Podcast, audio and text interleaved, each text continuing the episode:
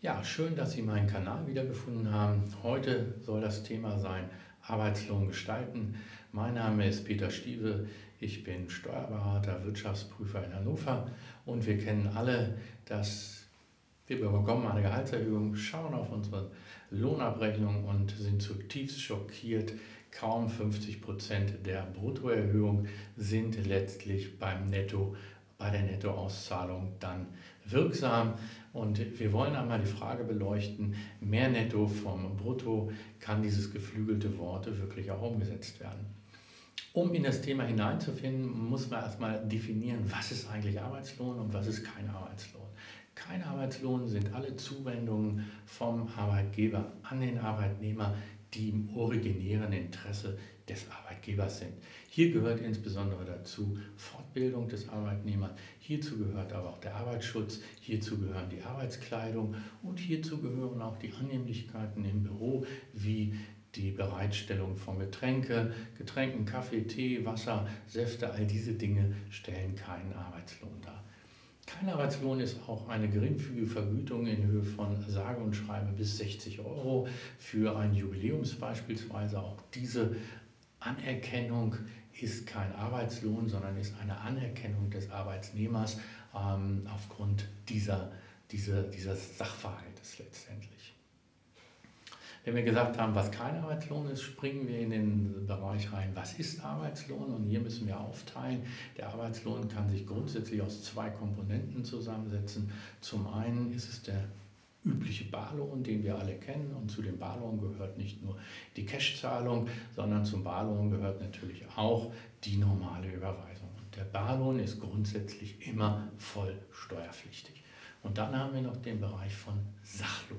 Und im Sachlohnbereich, da gibt es ein paar Komponenten, die steuerfrei dem Mitarbeiter gewährt werden können.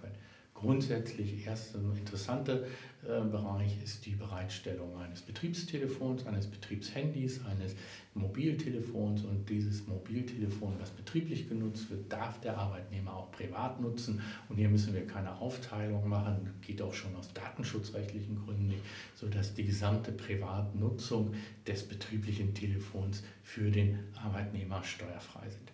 Eine weitere Komponente wäre dein Jobticket, was wir dem Arbeitnehmer zur Verfügung stellen können. Dieses Jobticket ist seit Anfang dieses Jahres auch vollumfänglich steuerfrei, sodass hier auch letztlich keine Besteuerung dieser Bereiche äh, eintreten würde und damit auch keine Sozialversicherungspflicht. Und das ist natürlich schon eine interessante Sache.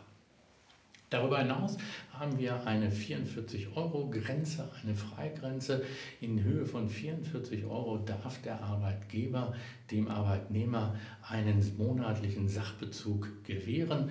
Und jetzt ist die Frage, wie können wir das machen? Wir dürfen dem Arbeitnehmer ja nicht Bargeld geben. In der Regel erfolgt das Ganze über ein Gutscheinsystem und auf Basis dieser Gutscheine kann dann der Arbeitnehmer seinen Sachbezug in Höhe von 44 Euro im Monat einlösen bei beteiligten Geschäften. Hier müssen wir beachten, dass es eine freie Grenze ist. Das heißt, wenn der Sachbezug über die 44 Euro hinausgeht, ist der gesamte Freibetrag, die gesamte Freigrenze futsch und der Gesamtbetrag unterliegt der Besteuerung und damit natürlich auch der Sozialversicherungspflicht.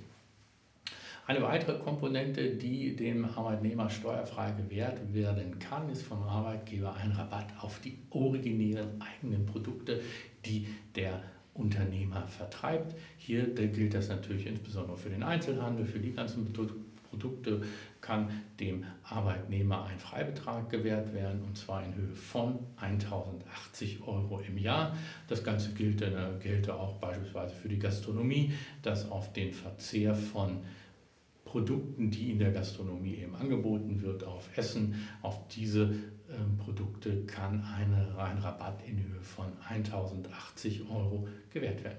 Sie sehen, es gibt vielfältigste Komponenten im Bereich des Arbeitslohns, die zu berücksichtigen sind, die bei dem Arbeitnehmer dann zu weniger Steuerlast führen.